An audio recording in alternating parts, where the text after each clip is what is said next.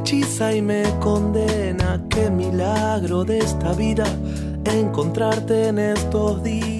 Qué bueno volver a encontrarte en estos días aquí en Cuento con Vos. ¿Cómo les va? Bienvenidos una vez más. Tercera temporada de Cuento con Vos con nuevo horario, ¿eh? Los jueves, de 22 a 23, con muy buenas historias y nueva música. Escuchen esto. Tantos años han pasado, tantas lunas te he soñado, las estrellas han llorado, el eco lejano de tu amor. Con mucha magia, porque así se llama esta canción, se llama Magia y es de Lean Garrandés de Medio Rejunte. Es la nueva cortina que tenemos en Cuento con Vos. AM870 los jueves de 22 a 23. Bienvenidos, el programa comienza así. Adiós. Si otro sueño te viene a abrazar, te porque somos libres de verdad, amor los dos. Cuento con Vos.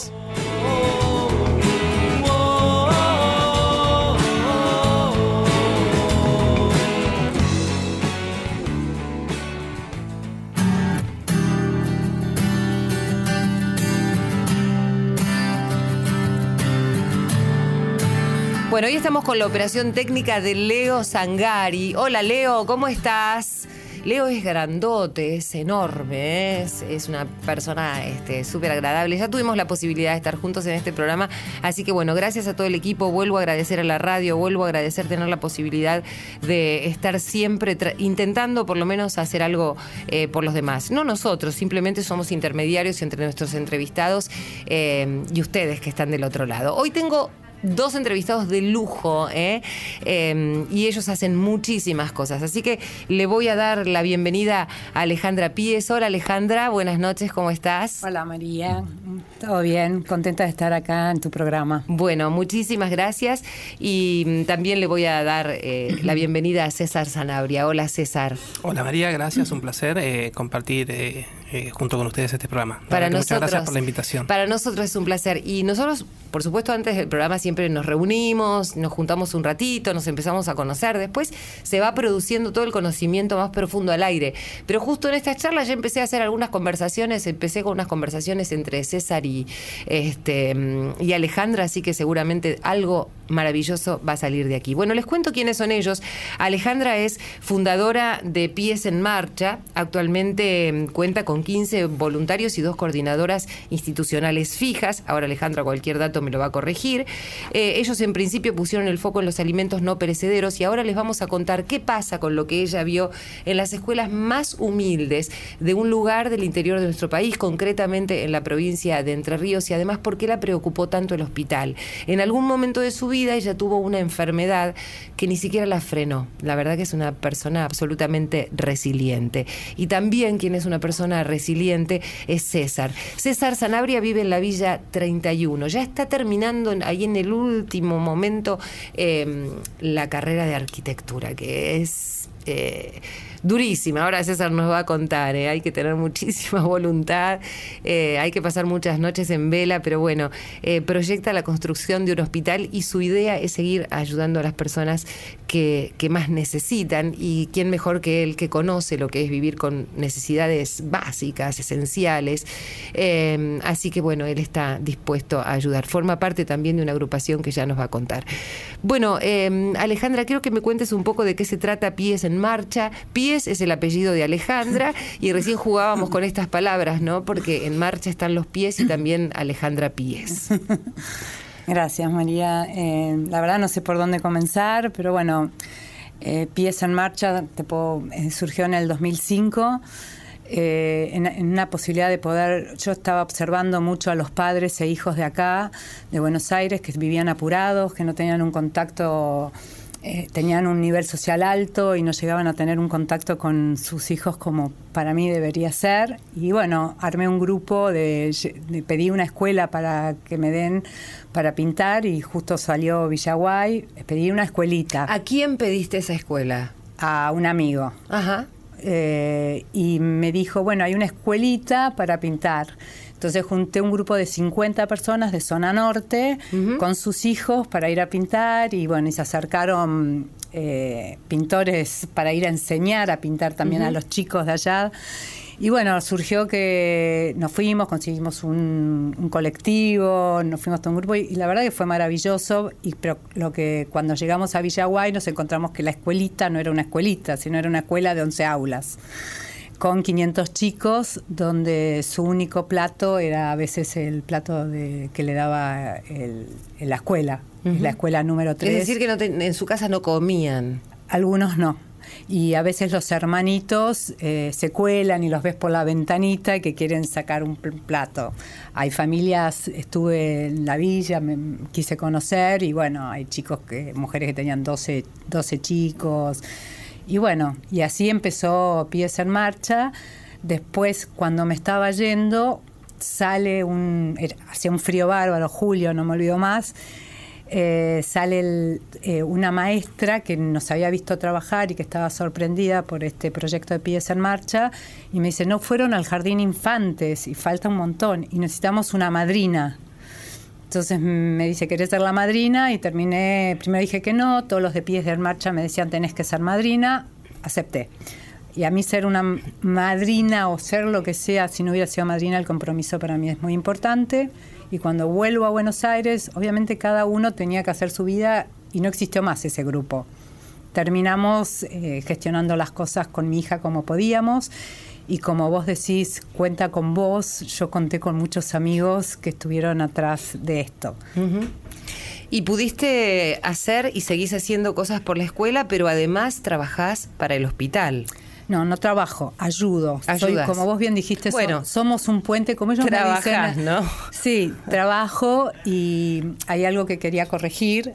No somos fundación hoy en día, eso se está gestionando hoy porque la verdad que se ramificó Pies en Marcha y la verdad que como trabajo tanto, mucha gente me dice, ya tenés que ser fundación, porque y yo estaba muy, me hacía ruido ser fundación, ¿eh? mucho.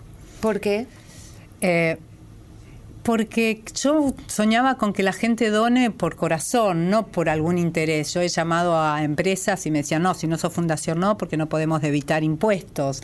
Y eso, lamentablemente, soy soñadora, emocional, emotiva, lo que quieras, pero yo decía, no, el que dona tiene que donar sin tener ninguna ganancia, que done realmente desde el corazón. No, pero bueno, muchos me han llamado no sé, palabras te puedo decir. Desinteresadamente, y otros interesadamente. Claro, pero hoy se me estaba, eh, me ofrecen ayudar a otras escuelas que no lo voy a hacer hasta que yo no termine que el hospital y la escuela de Villaguay eh, sean dignos de cómo tienen que ser esa gente que vive ahí. Vamos a procurar este, encontrar o buscar primero toda la ayuda. Bueno, y César Sanabria, quiero que me cuentes un poco tu historia. Contame, a mí me gustaría que me cuentes desde que sos muy chiquito. Recién Alejandra decía que tuvo la posibilidad, ella por lo que cuenta, tuvo absolutamente todo, inclusive los chicos que fueron a, a, Entre Ríos eran chicos a los que no les faltaba nada y se iban a encontrar con otros chicos que tenían muy poco. Y vos fuiste uno de esos chicos, nada más que acá en Buenos Aires, en la Villa 31, una de las más grandes, eh, lugar complejo, ¿no? Este, donde a veces ni siquiera están cubiertas las necesidades básicas. Contame cómo es nacer, crecer ahí y después intentar ayudar, César. Bueno, yo en la Villa 31 prácticamente vivo desde que era muy chiquito. Eh, mi mamá fue siempre trabajó como empleada doméstica. Eh, tenía un padrastro que él trabajaba en la construcción y es ese oficio el que, digamos, me dio, eh, digamos, las pautas o, los ideales para, continuar con esa carrera. Mi papá falleció a muy temprana edad, cuando yo prácticamente era adolescente, o sea que yo tuve que hacerme cargo de la economía familiar. ¿Cuántos eran? Nosotros éramos tres, o sea, mi mamá más mis dos hermanos. Eh, así que bueno, tuve que trabajar en la construcción, primero como changarín, como ayudante, posteriormente como oficial, y bueno, ahí fue como fui incorporando el amor hacia esta carrera tan linda, que es la arquitectura, y después dije, ¿por qué no? ¿por qué no? Si soñar no cuesta nada. Quizás no tenía las herramientas económicas necesarias, porque es una carrera bastante costosa en sí, porque tenés que, eh, comprar materiales para las maquetas, Además, tenés que trasladarlas, ¿sabes que yo pensaba? Es una cosa que por ahí no, no se lo plantea, pero vas con unas maquetas enormes y tenés que tener posibilidad de trasladarlas. ¿Cómo hacías para trasladar tus cosas? Claro, es una muy buena pregunta, porque yo iba o en el tren, que era, es una muy buena opción. Pidiendo, pidiendo permiso para que no te rompan la maqueta y llegues sana y salva. En el andén de, la, de las bicicletas, que es un espacio donde generalmente no va mucha gente, o si no en el colectivo 45 o 33 que es el, que pasa cerca del barrio. Y generalmente bueno haciendo malabares para que no se, te, se, te, estropee la, maqueta. Aparte llegas con una piecita de, menos y ya es todo un lío y hay una y, no te aprueban.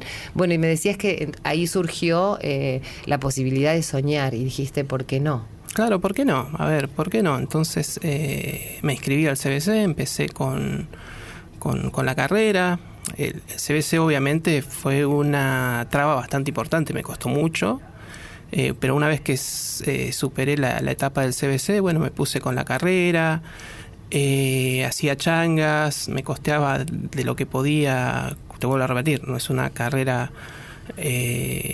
muy, muy fácil, hay que pagarse planos, hay que estar constantemente ploteando, inclusive, bueno, hay que comprarse los materiales. Eh, costó, pero, pero bueno, uno si tiene metas en la vida, me parece que eso es importante, cumplir los sueños y eh, ponerse metas y superarlas y cumplirlas. Ahora me vas a contar cómo empezaste a ayudar, ¿eh? porque vos también integrás una agrupación y decidiste ayudar inclusive a las personas, a tus propios vecinos. Y además le voy a preguntar a Alejandra, porque Alejandra en algún momento de su vida, 2011 fue que, estuviste enferma. 47 años, sí, 2011. muy joven, tuvo un cáncer. Sí, tuve un tumor en el, páncreas, hoy vivo sin un páncreas y después me diagnosticaron eh, hepatitis autoinmune, que convivo con ella porque tomo corticoides. Eh, obviamente no puedo tomar más alcohol, eh, pero eso es lo de menos. Y después se me metió una bacteria donde tuve un mes y medio internada y todo eso es como que realmente yo no quería seguir viviendo más por los dolores que tenía. Hoy no le tengo miedo a la muerte, no lo tengo miedo a los desafíos, pero sí al dolor. Y me gustaría transmitir, ya que tocas este tema de la salud, por eso incorporé este año el hospital. Eh, creo que hasta que uno no sabe lo que no es tener salud, no se da cuenta que es lo primero que uno tiene que tener. Si no tenemos salud, ni siquiera podemos mendigar. Absolutamente. Y, a veces la gente espera a que llegue eh, a estar enfermo para darse cuenta, y a eso no hay que llegar. Uno se tiene que hacer los chequeos, tiene que prevenirse y bueno, de eso se trata también lo que yo pienso, más allá de lo que yo haga o no. Y después de pasar, porque cada recuperación, o sea, recuperarse de un tumor de un páncreas, recuperarse de vivir sin un páncreas, de recuperarse de vivir con una enfermedad autoinmune como es la hepatitis, que bueno, y tener una bacteria eh, que no fue diagnosticada hasta el día de hoy, no saben, eh, me fortaleció. Agradezco que me haya pasado Sufrí mucho, sufrieron mis hijos muchísimo, porque su mamá durante siete años no pudo acompañarlos en un momento muy crítico. Y, bueno, no hay plata que alcance para el tema de la salud. Entonces creo que es importantísima la salud. Y bueno, eso es este, ser millonaria, ¿no? Igualmente, el hecho de haberse recuperado de una enfermedad. Y vos decías, no puedo estar con mis hijos, pero bueno, viste que hay momentos de la vida donde a veces los hijos tienen que ayudar a los padres, esto que se va invirtiendo. Pero por otro lado también, eh, no solamente le has dado el ejemplo de una persona que ha sido resiliente y que de ese dolor al que le tenés miedo, eh, has sabido transformarlo en otra cosa, en ayuda. Eh, y están viendo una mamá que hace muchas cosas por los otros, ¿no? Ella necesitó y tuvo, pero ahora ella también sigue ayudando. Y cuando estabas en el hospital sé que también estabas muy preocupada por continuar la obra, digamos, ¿no? Y sí, está como muy preocupada diciendo no están recibiendo las cosas. Por suerte tengo gente maravillosa en Villaguay porque la gente es maravillosa, no sé, a mí me cayeron ángeles allá, yo siempre digo cuando me reciben.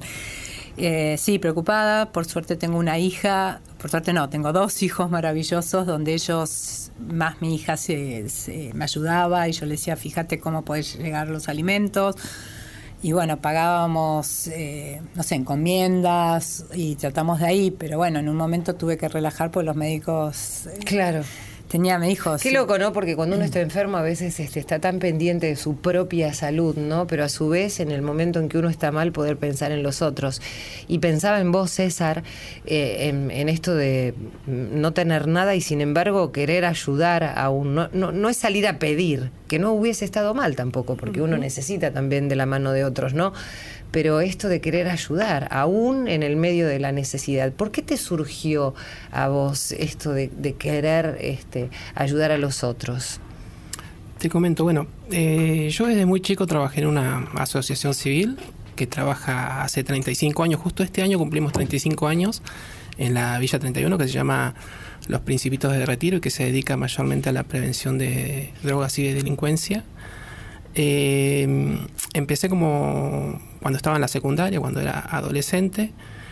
Eh, había empezado en una radio que, justamente este año cumple 20 años, que se llama FM 88.1.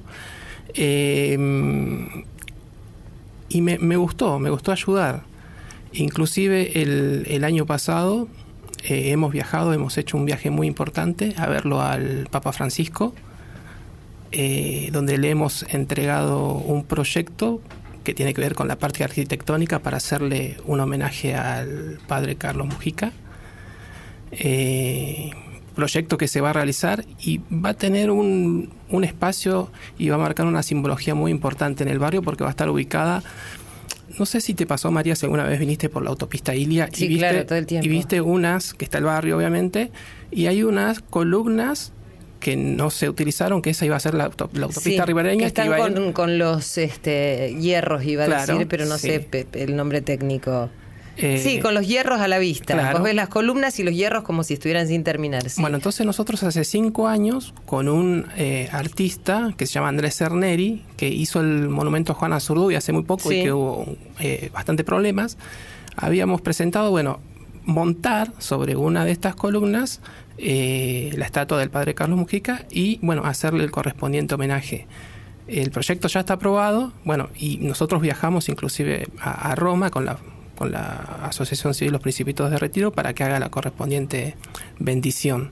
Y con esta y con la asociación, ustedes lo que tratan es de sacar a los chicos de la posibilidad de que entren por el camino del delito y demás. A veces no tienen chance, ¿no? Eh, eh, por eso digo que es importante lo que decía antes, ¿no? Alguien que les tienda una mano, porque en el medio de la pobreza, de la necesidad, de tus hermanos que se están muriendo de hambre, he entrevistado muchos chicos que, que viven en lugares absolutamente vulnerables, ¿no? Y, y en el medio de la desesperación. Me dicen, mm, tienen amigos que por ahí cayeron muertos porque se mandaron una macana, este, desde muy chicos, ¿no? Como que no saben para dónde ir, este, están a, la buena de Dios.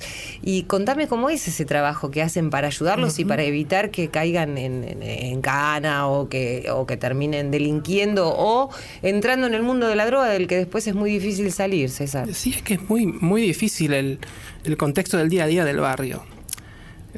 ¿Por qué? Porque mm, vos tenés, digamos, eh, la droga a la vuelta de la esquina. O sea, las dosis de pacos las, tenés, se venden como, como pan caliente. O sea, lo que nosotros tratamos es que de alguna manera tengan un espacio, un espacio de encuentro, sobre todo la radio, ¿sí? que es un espacio donde ellos puedan de alguna manera compartir, ¿sí? explayarse, que tengan ideas. ¿sí? Me parece que eso es importante, que tengan ideas, que compartan. ¿sí? Hemos tenido muchos compañeros, muchos jóvenes que, les ha gustado el tema de la radio y han estudiado musicalización o locución. Eh, aparte de eso, tenemos hace poco, hace cuatro años, hemos fundado una sede en San Telmo eh, que funciona también y ayudamos a los a los chicos de a los jóvenes que están en situación de calle mm, porque está muy cercano la, la, estación de, Constitución. Mm. Entonces me parece que eso es importante. El contexto mismo es difícil, obviamente, porque muchas de las familias, muchos de los padres tienen que salir a trabajar y dejan a sus hijos, ¿sí? Y esos hijos salen, eh, quizás están, expuestos a todo, a todo, a cualquier tipo de peligro, ¿no? Es difícil, pero hay muchas organizaciones en el barrio. Eso está muy bueno. Sí, sí. Hace poco vos sabés que entrevisté también a un grupo de chicos que me decían, nos separaba la vía, porque ellos vivían en el barrio de Recoleta y de hecho vinieron los chicos que habían hecho, eh, habían eh, ido a, Calcuta y habían estado con la obra de la Madre Teresa. Se recibieron uno de abogado y el otro de ingeniero agrónomo. Entonces fueron este, a Calcuta, estuvieron viendo todo lo que hacía la obra de, de, la Madre Teresa y era una propuesta que se habían hecho dos compañeros de viajar y ayudar. Y vos sabés que se dieron cuenta que no era necesario viajar tan lejos para ayudar. Y vivían ahí en la Recoleta, enfrente a la Villa 31. Entonces empezaron a trabajar eh, así como trabajás vos, César, por supuesto desde con, de, con otra mirada ¿no? de la pobreza. Eh, y a los chicos les, les empezaron a, a, tratar de dar una salida eh, laboral. Y Alejandra, ¿vos qué pensás de de esto de tanta necesidad, ¿no? Porque eh, están ayudando desde dos lugares distintos, ¿no? César desde el conocimiento puro y duro de esa realidad de la que tuvo que salir, y vos desde un conocimiento más outsider, digamos, de, desde otro lugar, viéndolo de afuera, pero decidiste comprometerte y meterte ahí adentro. ¿Y, y, y cómo viste esa realidad cuando te pusiste a la par? Mira, lo, lo que más me sorprende es de, creo que la gente más humilde es la que más ayuda. Cada vez que voy a Villaguay veo la gente cómo trabaja.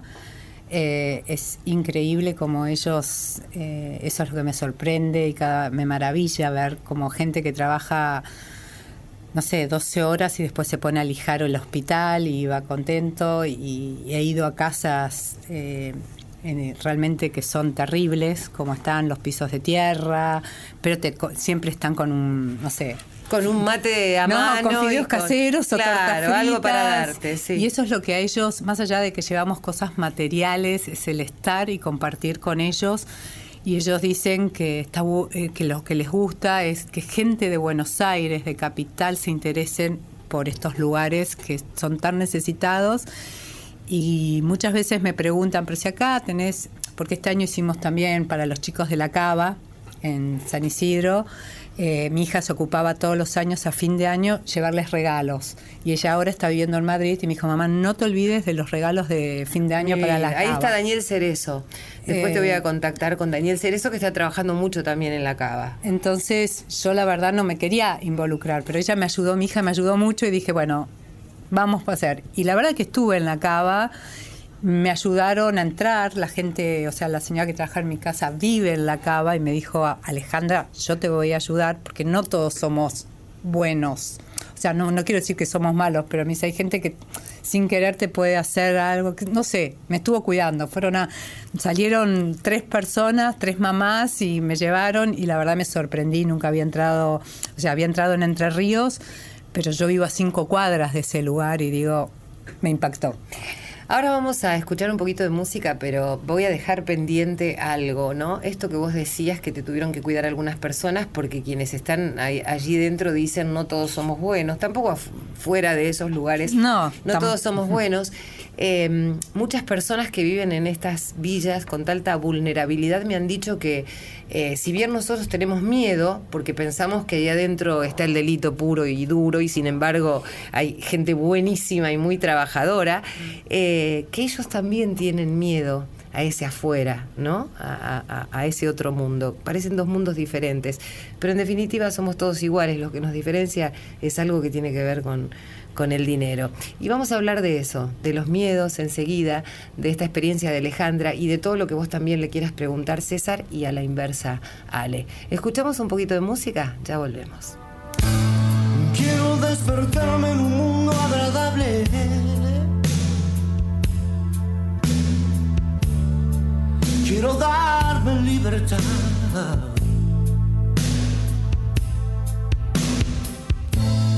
Ya no quiero dar lo que no tiene sentido.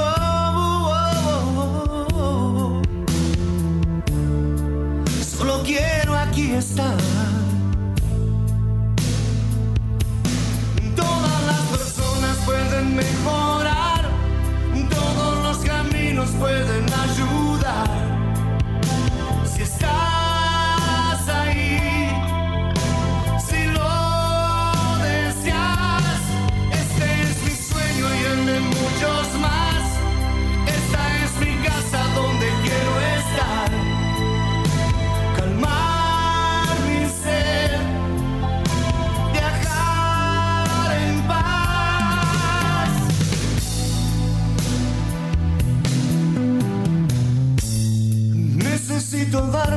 espacio en el tiempo.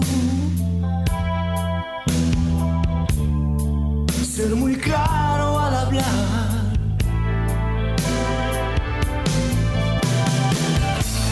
Sin informaciones que castiguen mi centro.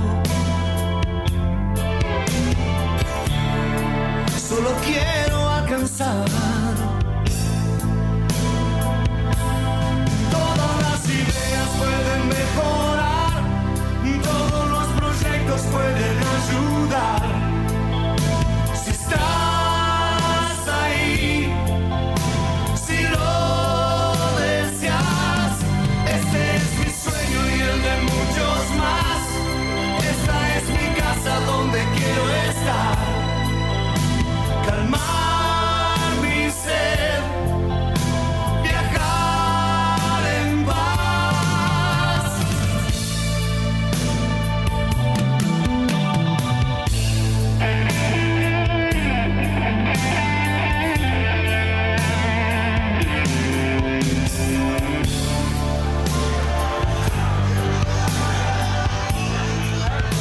Cuento con vos.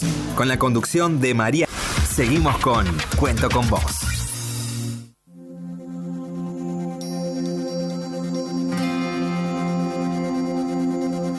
Bueno, quiero agradecerle nuevamente a Leo Zangari que esté con nosotros. Gracias, Leo, por la operación técnica en Cuento con Vos. Ahí está Irene Rose, siempre muy activa, eh, haciendo señas y controlando la música del programa. Me encanta que hayas puesto Mundo Agradable, me pareció una buena opción, porque eso es lo que queremos todos, ¿no? Vivir en un mundo agradable. Y la gente que viene aquí hace todo lo posible para que vivamos en un mundo agradable. Otros se encargan de destruirlo un poquito, pero este, los que vienen ayudan y un montón. César Sanabria está con nosotros, que vive en la Villa 31, ya está terminando la carrera de arquitectura. Allí trabaja en una fundación dentro de la villa, sigue viviendo allí en la Villa 31, a pesar de ser casi un profesional. ¿Te vas a seguir quedando ahí, eh, César? La idea sí, seguir viviendo ahí y bueno, volcar todo el conocimiento profesional, técnico que uno fue adquiriendo durante estos años para ayudar a la comunidad, a mi barrio. Sí. Claro. Y pensaba, ¿hay alguna forma de, de mejorar algunos lugares que no estén tan bien dentro del barrio? Se está haciendo. Hay una ley que se aprobó hace dos Sí, semanas. eso lo sé. Dos, tres semanas recientemente, que es la ley de urbanización, y ya los, los trabajos ya se están realizando hace dos años. Los ¿Y vos cómo te insertás ahí? ¿Cómo podés insertarte? Yo estoy insertado de varias maneras. Pri- primero porque, bueno, pertenezco al sistema político, porque soy uno de los delegados. Cada manzana tiene una representación política. Yo soy delegado, así que estuve activamente durante todo el proceso. Eh, soy también eh, un referente social, o sea que de alguna u otra manera estoy siempre eh, metido en el tema de la, de la organización. Y ahora el barrio está en un... eh, hay, hay obras por todos lados, más obras de, de infraestructura que tiene que ver con, con obras de, de servicio. Eh, también hay varios programas que tienen que ver con el mejoramiento de vivienda, que está muy bueno.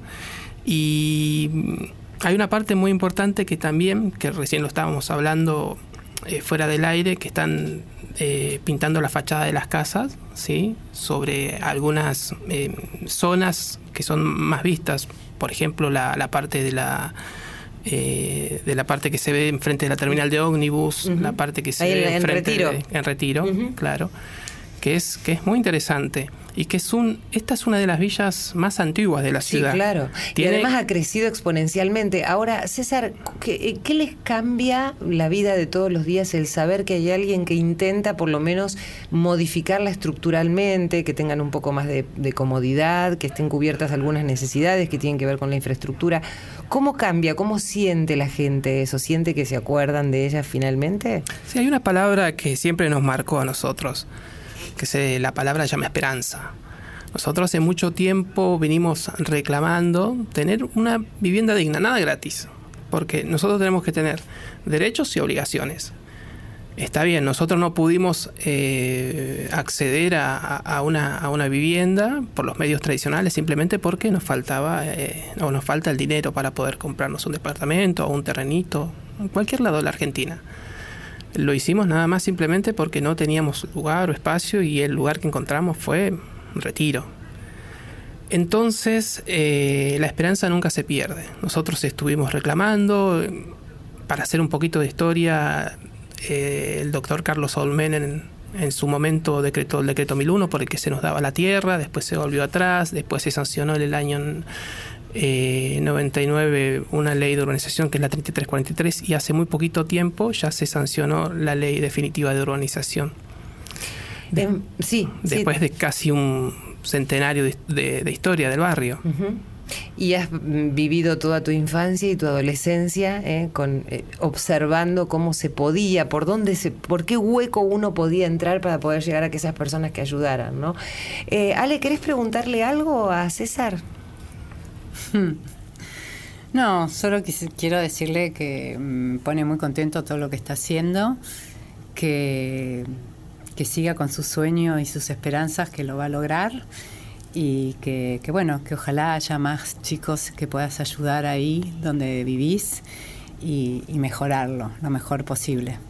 Eso. Te deseo lo mejor en no, eso, te deseo lo mejor y que nunca pierdas las esperanzas ni los sueños porque esos somos, sueños. Bueno, muchísimas, muchísimas gracias. Bueno, la verdad que felicitaciones por todo el trabajo, Alejandra, que vos y tu equipo vienen, vienen realizando. La verdad que es, es, para, para felicitarlo. Y nada, eh, me parece que mm, parece una frase hecha, pero el futuro lo hacen los jóvenes. Me parece que yo siempre digo que hay que dejar una posta, un mensaje y ese mensaje tiene que ser un mensaje positivo, un mensaje de esperanza, un mensaje eh, para que los jóvenes puedan tener una idea, una idea positiva, no que venga un político y te marque la cancha, como decimos nosotros, ¿sí? que tenga sus ideales propios, dejarlo crecer, dejarlo fluir. ¿sí? ¿Cómo, cómo, ¿Cómo dar ese mensaje de esperanza a veces, no? Y qué importante que es esa palabra, porque justamente en la desesperanza está el punto de inflexión, ¿no? Si uno se siente desesperado, ¿qué hace? ¿no? Vos lo que vos decías, tenés, la droga se vende como pan caliente, la posibilidad más fácil y más concreta es salir a delinquir, ¿o no, César? Supongo que lo vivirás todos los días y tratarás de evitar un montón de situaciones y otras no podrás, ¿no? Eh, claro, por supuesto. Eh, es muy difícil, es muy difícil. Y te vuelvo a repetir más en este contexto en donde prácticamente eh, tenés, digamos, muchas cosas en contra que te pueden salir de, digamos, podés tomar el, el, peor camino, digamos, a la...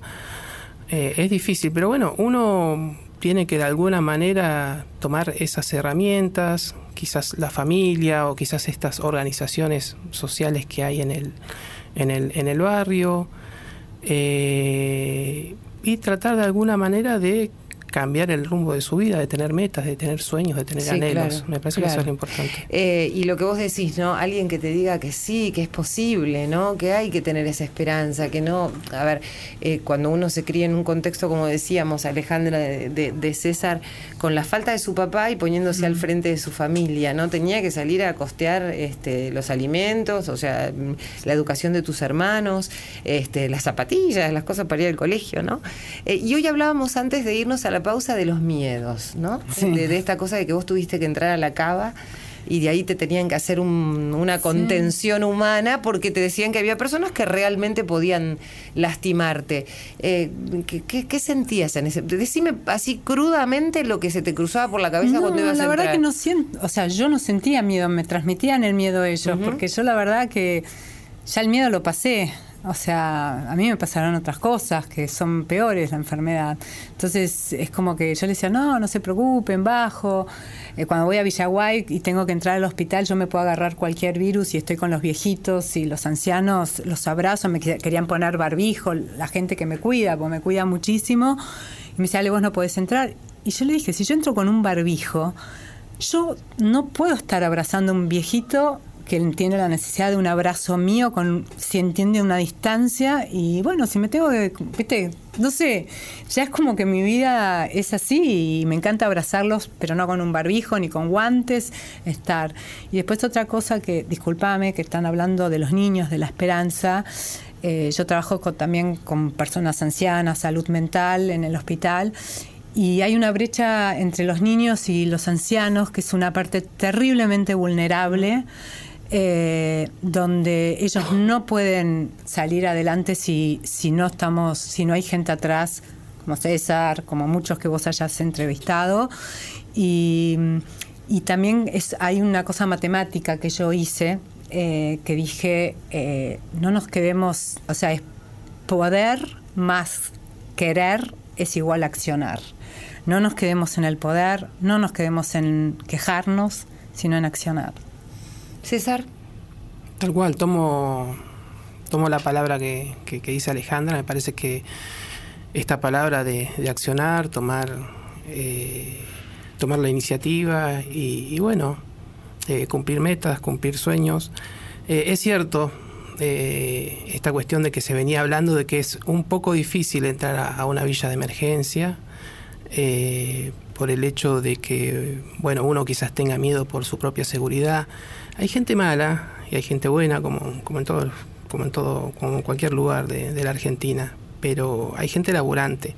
Pasa es que en las villas eh, ganan los narcos, gana la gente que, que digamos tiene un lugar para, para vender. Eso es lo que pasa. Y los hechos de violencia generalmente se enmarcan en, este, en esta situación. Pero de a poco me parece que hay que ir eh, venciendo estos temores. Está, no lo vamos a lograr de acá a un año, ni a cinco, ni a diez. Eh, pero mi sueño es que el, día de mañana gente de Recoleta, de cualquier barrio de la ciudad, pueda entrar tranquilamente por el, por el barrio. César, y cuando vos me decías esto, ¿no? Sí, es verdad, hay, hay, gente peligrosa y bueno, sí, eh, evidentemente es el refugio de muchos que, que trafican con la droga, es como, y es un caldo de cultivo allí porque, bueno, los chicos este, están más vulnerables, ¿no? Pero bueno, sabemos que hay muchísima droga en chicos de clase alta también, este, y por ahí drogas más caras y, mm. y también que tienen un componente de mucho peligro. Pero pensaba, ¿alguna vez tuviste miedo a la afuera vos?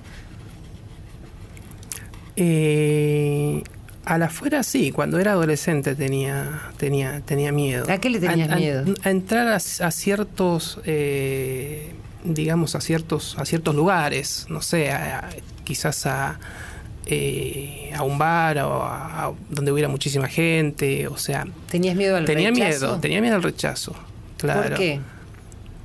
Por, no sé, uno cuando vive en el barrio lleva la mochila invisible, ¿sí?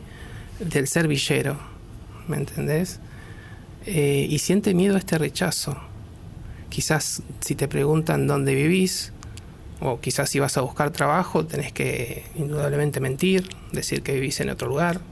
Me pasó no solo a mí, sino que a muchos, muchos vecinos, mentir la dirección, inclusive la facultad. Quizás cuando teníamos que hacer algún trabajo práctico grupal, o sea, yo en los primeros años mentía de dónde vivía. Después, bueno, pasaron los años y, nunca que se les ocurra venir a hacer un trabajo a tu casa. Me ha pasado. me ha pasado. no, me ha pasado en el una vez que me tocó hacer un trabajo y yo le digo, bueno, yo vivo en el barrio. Entonces eh, había un punto de encuentro que nosotros habíamos acordado en la terminal de ómnibus y un compañero mío había venido con un abuelo, con su abuelo. Y entonces le digo, bueno, vamos para allá. Pero ¿a dónde te vas? Preguntó. No, yo vivo acá en el barrio. Lo agarró a su nieto, se lo agarró y se fue nunca más lo vi y no fue más a pasar clases. Claro. Bueno, eh, qué bueno lo que estás contando, ¿no? Porque uno a veces no tiene ni idea de lo que se siente. Eh, apenas puede asomarse, por eso te lo preguntaba, apenas puede asomarse a ese sentimiento, ¿no? De, de desprotección, de sentirse menos porque tiene menos, pero también hubo muchas personas que hicieran que ellos tuviesen menos, ¿no? De, mm. que estuvieran olvidados. Pero por suerte, eh, César, hay gente como vos. Em, que pudo abrir un poco más los ojos o pensar un poco más allá y creer y tener fe y, decir, bueno, hay esperanza, ¿no? ¿Por qué no? Bueno, yo la voy a pelear, ¿viste? Es como que tenías el norte, ¿no? Allá y no abandonaste el norte y ahí seguiste. Así que imagino que, con tu empresa constructora que se vendrá ahora cuando te recibas y, todo eso le darás de, trabajo a muchos chicos que no tendrán que mentir la dirección. Claro, sí, hace cuatro años que, que creé una cooperativa de trabajo que se llama, bueno, como la Asociación Civil, los Principitos de, Retiro. Y bueno, la idea es un poquito darle una fuente laboral a la, a la gente y a estos jóvenes que están en situación de vulnerabilidad, amigos en sí, son amigos. O sea, Seguro. Eh, y además darles el empujón para que puedan estudiar, ¿no? Tal vez no tienen ganas de hacer una carrera tan formal, pero sí tener las herramientas para conseguir un trabajo. Lo que vos decías hoy, ¿no? La idea es poder llegar a comprarnos nuestras propias cosas. Nosotros no pedimos nada regalado, ¿no? Y de eso se trata, ¿no? De que uno pueda manejarse en la vida con, las herramientas, pero tiene que haber alguien ahí, ¿no? La vez pasada hablaba con una psicóloga, estábamos entrevistando a Coco, un amigo que ya es este de la cooperativa eh, de cartoneros El Corre Caminos, y estábamos hablando con una psicóloga que decía que siempre en estas situaciones hay algún adulto que interviene en la vida de estos chicos que les tiende una mano, ¿no? Porque si no es muy difícil. ¿no? Si no hay un adulto contenedor, en este caso vos, este, a otros chicos, no sé quién te habrá ayudado a vos a, ir por otro camino, ¿no? Seguramente. siempre hay alguien, sí. ¿Ha habido alguien en tu vida? Sí, hay una persona que que digamos en términos gauchescos me marcó la cancha y me enseñó, eh, me inculcó, digamos, eh, todo, algunos de los valores que hoy en día profeso en la vida, que es muy importante. Siempre tiene que haber una, una persona, quizás el Estado muchas veces está ausente, quizás la familia también, pero, pero bueno, siempre hay algún, una persona protagonista que, que digamos, eh, te guía en, en, la vida y bueno, aprendes de, de esa persona. Qué, cosa tan particular, ¿no? Dos vidas tan diferentes, la tuya, Ale, donde no te ha faltado nada material, pero te ha faltado y fuerte en un momento la salud, ¿no? La fortaleza, este, como para seguir. Eh, sí, dos vidas distintas, pero también eh, con las mismas esperanzas, o sea, o sea, con las mismas esperanzas o crear, no, no creo que sean, o sea, yo por ahí tuve la suerte de nacer en una familia que me pudo dar todo, pero lo que me sacaron fueron la salud, así que, pero el camino es el mismo, él quiere que las cosas mejoren y yo desde mi lugar también quiero que mejoren. Y, la verdad que hablando de, él poder ayudar chicos, eh, yo cuando voy allá y estoy con, con chicos que realmente necesitan mucho, eh, me, me, dan ganas de poder ayudarles y tengo la suerte y agradezco que poder dedicarme a esto, que es lo más lindo que me puede pasar. Eh, soy counselor y la verdad he trabajado y desde la enfermedad he ¿cómo se llama? Aprendido a tener muchas herramientas y esas herramientas me ayudan a, a seguir adelante. Y, bueno, ahora estoy eh, con un tema de una chiquita que es huérfana, eh, que fue golpeada y la verdad maltratada por el padre en Villaguay. Se llama Ángeles, tiene por eso un nombre muy especial que yo la vi en el jardín y dije, ¿quién es esa chiquita que sonríe tanto? Y me cuentan la historia, que es una historia, bueno. Eh, y hoy quiero, al otro día hablando con Sonia, que es una de mis mejores amigas, le dije, mira, la verdad quiero conocer, está en un lugar de huérfano y realmente quiero ir a ver, ser madrina de esa chiquita y ayudarla. O sea, ves muchas cosas, como me han pasado a entrar a la villa en Villaguay y que me digan, te doy tres mil pesos por un bebé. Mm. Estas son las cosas que pasan en Cuento con Vos. ¿eh? Estas son las historias que a veces implican este, algún pasado de muchísimo dolor, pero también hablan de la resiliencia, ¿no? de poder transformar ese dolor que en la vida existe, porque está tanto la felicidad como el dolor, la tristeza como la alegría pero esa transformación solo la pueden hacer aquellos este, como quienes pasan por Cuento con Vos. La vida es una moneda, quien la rebusca la tiene. Ojo que hablo de monedas y no de gruesos billetes. Mi vida es una hoja en blanco desafinado, que es dedos largos y flacos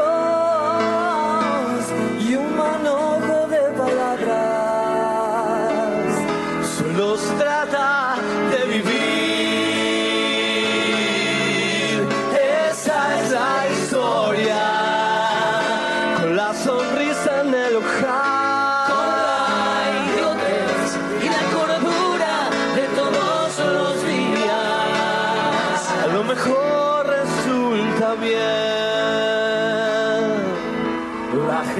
sueña que sueña. La calle sigue que sigue. El taxi gira que gira. El cielo y la ancha avenida. Los días cantan la historia del hombre al borde del hombre. Días cantan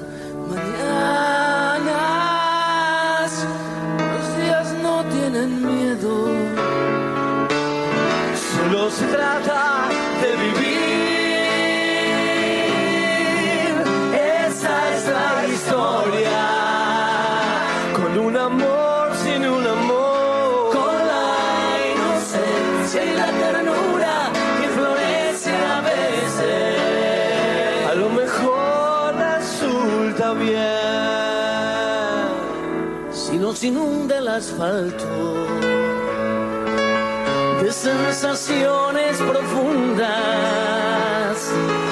Gocemos bien nuestro ahogo, que es nuestra imagen fecunda.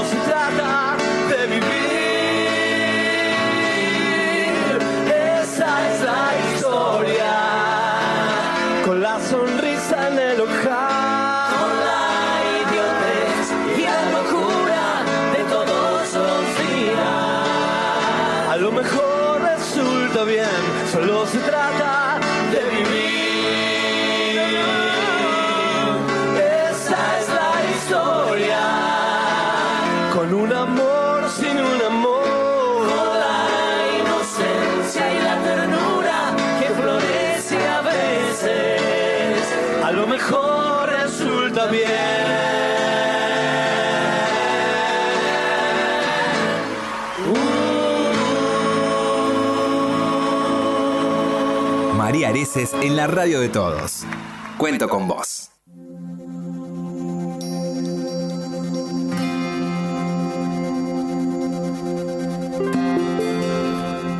Bueno, qué lindo poder compartir cada noche. Les recuerdo, eh, a ustedes que están del otro lado, seguramente dijiste, "Es- ¿qué hace la voz de María un jueves a las 10 de la noche cuando yo er- era la hora de tomarme el matecito o el... el lo que voy a decir, Irene, escuchá lo que voy a decir. O el, el- la copita de menta. o el licor que me lo tomaba a las 12 de la noche. ¿Y qué hace a las 10 cuando estoy terminando de comer? Bueno, igual yo sé que ustedes en las provincias, este, porque yo también soy de, un pueblo, eh, se come más temprano. Y ahora a las 10 de la noche, ¿qué hace? Bueno, les digo, los jueves vamos a estar a las 10 de la noche haciendo cuento con vos como lo venimos haciendo desde hace dos años. Y si recién te enganchás con nosotros, te doy estos 10 minutitos para que puedas conocer a César Sanabria, también a Alejandra Píez. Eh, ellos trabajan mucho por los demás. César está por recibirse de arquitecto y Alejandra está trabajando muchísimo allí en Villaguay, en Entre Ríos, mucho por una escuela, mucho por los chicos más vulnerables, también está haciendo mucho por el hospital, por la salud, porque ella misma tuvo un problema de salud. A mí me gustaría que ambos, eh, bueno, y la conclusión a la que llegamos, hago este paréntesis, es que mm, a veces uno puede nacer en un lugar o en otro, eh, pero cuando uno tiene muy claro lo que quiere para sí y para los otros, la verdad que el camino eh, eh, se te ilumina enseguida, eh, no hay mucho más para dudar. No importa dónde hayas nacido, no importa por dónde hayas caminado. Lo importante es que uno piense a veces que si tiene ese montón de piedras, ¿qué hace con ellas? ¿no? Si, si las patea para un costado o agarra todas esas piedras y hace un castillo maravilloso. Así que quiero, ahora que aproveche César, aprovecha porque este programa lo escucha todo el mundo, César, para decir qué es lo que hace falta, si hacen falta voluntarios, si hace falta, qué es lo, qué es lo que te gustaría que suceda si alguien está escuchando allí en la Villa 31 y, en, y entre los principitos de la villa. Eh, sí, bueno, eh, ahora nosotros tenemos una sede en San Telmo, como te comenté, y, bueno, ahí cualquier tipo de donación que Decime bien la ver. dirección, cómo puede Sí. acercarse la gente, la página de Avenida, Facebook, todo. Avenida Garay, 605, Ujú. barrio de San Telmo. Eh, el Facebook de los Principitos de Buenos Aires. Los Principitos de Buenos Aires. Aires, sí. Así que, bueno, cualquier tipo de donación es muy bienvenida. Bien, y ahí los chicos necesitan de todo, porque me imagino que necesitarás Algo, desde zapatillas hasta algo de alimentos no perecederos, imagino, este, y ahora de cuando empiecen las clases, muchos elementos para el colegio. Sí, útiles escolares, todo lo que es ropa, eh, víveres, todo lo que sea necesario es muy bienvenido. Y la página de Facebook, entonces, Los, Los Principitos, Principitos de Buenos de Aires. Buenos Aires. Y ahí en Garay 605 me dijiste, ¿no? Avenida Garay, 605, Perfecto, correcto. ahí está la sede. Eh, ¿Está todo el día abierto como para que la gente pase y se acerque? Eh, ahora estamos en receso. Eh, hacemos la reapertura nuevamente en marzo, Bien. con las actividades nuevamente. Bueno, bien, me encanta César, me encanta la tarea que haces. ¿Y cuánto te falta para recibirte? Eh, dos finales y una materia. nada. Vamos, César, todavía. Vamos a decir a los profesores que están del otro lado que se pongan las pilas, porque César tiene un montón que hacer. Además de ocuparse de los principios de Buenos Aires, tiene que ir a rendir la materia. Así que no me lo bochen por una columnita un poquito torcida, que después cuando las haga las va a hacer derechas. Bueno, Ale, eh, Ale Pies, quiero que me cuentes este, cuál es la página de Facebook, dónde se pueden contactar con ustedes, si hacen falta voluntarios para trabajar allí en Eh, Villaguay. Bueno, la página es Pies en Marcha en Facebook y en Instagram también, Pies en Marcha. Y después ahora te voy a seguir, ahora, ahora voy a eh, poner- Alejandra Pies 52 arroba gmail.com o pies en marcha arroba gmail.com. Y bueno, ahí se pueden comunicar, contactarse y, y ahí los espero. Se necesita, eh, nuestro sueño en este momento es pintar realmente el hospital, que queremos que el sueño de todos allá en Villaguay es un elefante gris. Te- ten- tendrían que ver lo que es, convertirlo en un elefante blanco y después construir una rampa que ya estuvimos averiguando, donde los ancianos... ¿No tiene rampa el hospital? no tiene una rampa y los ancianos viven en la oscuridad. ¿Y cómo se hace? Perdón, ¿no? ¿Y cómo haces para subir a una persona con silla de ruedas? No hay, Ah, no hay, no hay. Se sube, se sube en andas. en andas. ¿Y cómo que viven en la oscuridad? No entendí Y eso. tienen un toldo y no se puede, no pueden bajar. Es, es una es una parte. eh, no quieren que hable mucho, pero bueno, lo voy a decir. Es un lugar donde tienen un jardín que yo me fijé re lindo, pero viven todos enrejados con un toldo y no, no, no tienen contacto con la naturaleza porque no hay rampa para bajar a estos ancianos eh, para que vean el pasto, para que vean un poco de sol. Y los chicos de salud mental y bueno, y la parte de tisiología, donde estamos dándole más importancia. Y también quiero des- destacar que las enfermeras son increíbles. Bueno, un abrazo, sí, las enfermeras. la- lamentablemente, viste que a, a muchos, bueno, a vos especialmente, que has pasado por problemas de salud, y a todos los que hemos tenido que pasar por hospitales y, y haber estado un tiempo ahí, este, las enfermeras y los enfermeros son como los ángeles, ¿no? No, son increíbles. Y más en estos lugares, ¿no? Donde uno sabe que no hay, no, no hay, no están los recursos, ¿no? Porque por ahí hay hospitales o clínicas privadas donde uno tiene todo a mano, este, pero en estos casos el esfuerzo es el triple y la verdad que la felicito. Bueno, y si vos estás en Entre Ríos y tenés la posibilidad de ayudar a Ale o en cualquier lugar del país donde estés, que te contactes con ella, este, para que entre todos podamos hacer una cadena y ayudar. César, la verdad que un gusto conocerte. Siempre estamos aquí, las puertas de la radio están abiertas para que puedas venir a contar tu experiencia. Y cuando te reciba, fiesta. Claro que sí, ¿Eh? por supuesto. Así que muchas gracias por la invitación y bueno, de- dejar solamente un mensaje para toda esa gente que quizás eh, la tiene difícil. Nunca se tiene difícil, por más que alguno, al- que, por más que tengamos problemas, me parece que hay que ponerse metas en la vida y superarlas. Así que bueno, eh, y más por, por, por- por los jóvenes, ¿no? Para dejarse un, un mensaje que todo se puede en la vida. Seguro. Gracias, César. ¿eh? Gracias por involucrarte con los tuyos y con todos nosotros, porque en definitiva son los chicos de todos, ¿no? Y a vos, Ale, también, ¿no? Que estás trabajando con esos chicos. Muchas gracias, ¿eh? No, yo te quiero agradecer a ustedes, a tu programa que me parece maravilloso y decir que en este mundo, en este país, está lleno de almas generosas.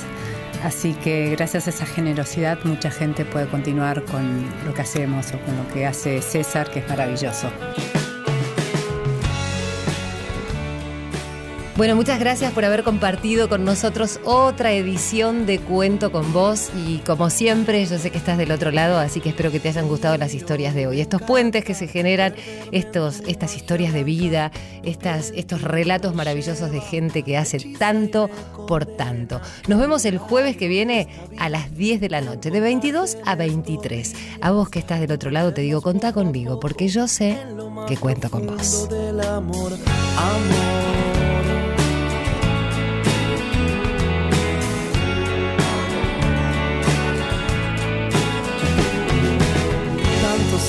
han pasado, tantas lunas te he soñado, las estrellas han llorado, el eco lejano de tu amor, amor.